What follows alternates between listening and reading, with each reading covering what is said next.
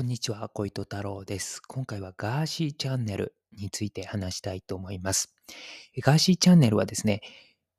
いわゆるま芸能界の暴露ネタを中心としたま YouTube のチャンネルなんですけれども、主催をして、主催というか、まあそのチャンネルの持ち主の方はですね、東谷義和さんという方で、まあ皆さんご存知かなというふうに思います。で僕はですね、まあ前々から、え、ガーシーチャンネルはですね、結構楽しみにしてきている、まあ、あの、本当に毎回見てる YouTube 番組です。で、まあ、あの面白いなって僕は思います。やはりこう、芸能界のね、闇をこう暴いていっていると僕は思ってますし、あの番組が。で、いいなって思ってるところが、やはりこう、強い相手にね、こうやっぱり対象が向いてると思うんですよ。まあちょっとね、あの、汚い言葉だったりとかね、あのー、いうのはちょっとある方ではあるんですけども、ただまあ強いね、相手に対して向かってるっていうところは非常に好感が持てるなと、えー、番組の当初から思ってました。で、NHK 党から今出馬されてるんですよ、参議院選に。で、僕 NHK 党っていうのは好きじゃないんです。なので、ちょっとね、それはちょっとショックでした。で、まあ、ただしですね、まあ、ご本人何かしらの考えがあって、あえあえてというか、まあ、仕方がなく NHK 党を選んでるのかなっていう側面もあるのかなっていうふうに思っています。まあ、とはいえですね、あの、やはり、東谷さんのね、行動力とか、あと、まあ、情報発信力っていうのはやはり、あの、すごいなっていうふうに思いますし、今ですとすごいですよね。楽天を相手にこうね、あのー、今やり合ってるということで、なんかどんどん敵対する相手が大きくなっていってるような 気がするんですよね。まあ、すごいですよね。何か巨大なものに戦っていると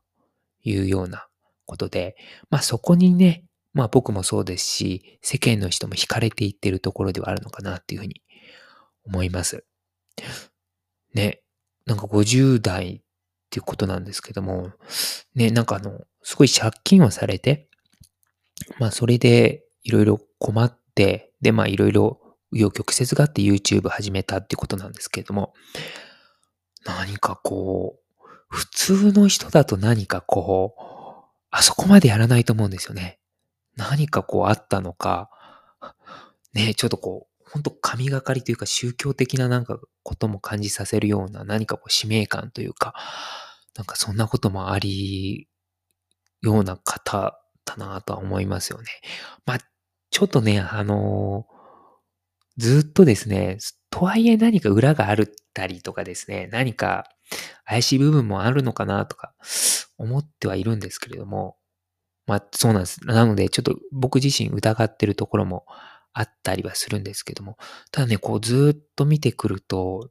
何かそういうやっぱり目的はないのかなと。まあ単純にお金返したいとか、まああと楽しい配信、情報配信したいだけの方なのかなというふうに思ってしまいます。で、情報発信に関してはやはり斬新な部分がね、あるなっていうふうに思います。一つはですね、やっぱりドバイっていうね、海外から配信していること。で、あともう一つはですね、今、YouTube がなんかこう、禁止バンになる可能性があるということで、いわゆるアーカイブを今消されて、で、いわゆる生配信だけに今後していくと。で、その生配信も、生配信終わったらもうアーカイブ、アーカイブ残さないので消して、で、その代わり切り抜きっていう人たちが、まあ、その生配信をこう配信していくっていうことで、まあそれでまあバンを防ぐというような形ですよね。で、その切り抜きっていう人がなんかすっごいいるらしいんですよ。あの、ガシチャンネルの。で、要は切り抜きっていうのはまあもう、いわゆるコピーですよね。コピーをして、それで視聴回数稼いで、まあお金もらうみたいな